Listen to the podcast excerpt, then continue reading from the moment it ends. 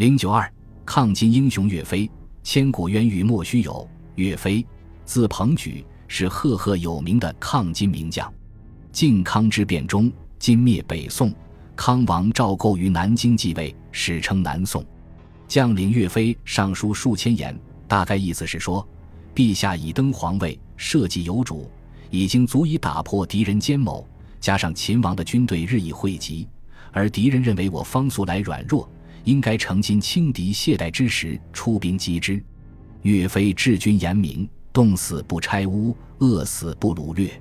凡是朝廷有封赏犒劳，都分给部下军力，不私拿一丝一毫。后来，岳飞率领经过严格训练的岳家军，先后两次北伐，大败金兀术，收复大量失地。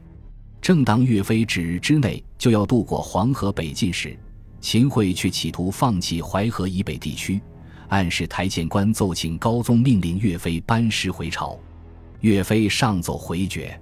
秦桧知道岳飞北伐意志坚定不可扭转，于是先请求高宗让张俊、杨仪忠等人率军回师，然后说岳飞孤军深入不能久留，请求下令班师。一天之内连下十二道金字牌，岳飞为其惋惜。金兀术在给秦桧的信中建议，必须杀掉岳飞，然后才能够议和。秦桧认为岳飞不死，终究会阻碍和议，自己也必然会遭到祸害，因此极力图谋杀死岳飞。由于建议大夫莫其离与岳飞早有怨仇，秦桧就暗示莫其离弹劾岳飞。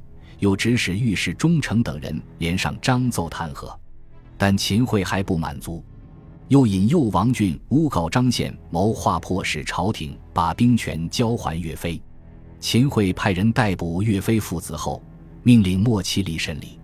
莫其离污蔑岳飞说，岳飞曾写信给张宪，让张宪谎报敌情以震动朝廷。岳云也写信给张宪，令张宪采取措施使岳飞回到军中。并且说这些书信已经烧毁，后来又安排一些人来复会岳飞冤案。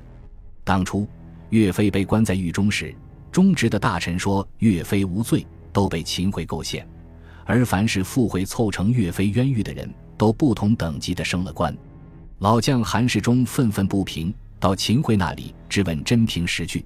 秦桧说，岳飞儿子岳云写信给张宪这件事虽不明确，但这件事情或许是有的。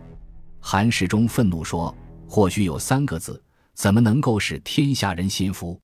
岳飞，字鹏举，宋朝著名的抗金名将，廉洁和硕之谋的缔造者，其精忠报国的精神深受各族人民所敬佩。岳飞率领的军队称为岳家军。抗金民族战争期间，岳飞和宗泽、韩世忠等名将一同站在抗金斗争的最前线。岳家军将士有着守死无屈的战斗作风，其排山倒海之气势令敌人闻风丧胆，由此而生汉山意，汉岳家军难的高度赞誉。到了年末，这件案子还是没有成立。秦桧亲自写一个小纸条交给监狱，监狱当即报告岳飞死亡。当时岳飞年仅三十九岁。本集播放完毕，感谢您的收听，喜欢请订阅加关注。主页有更多精彩内容。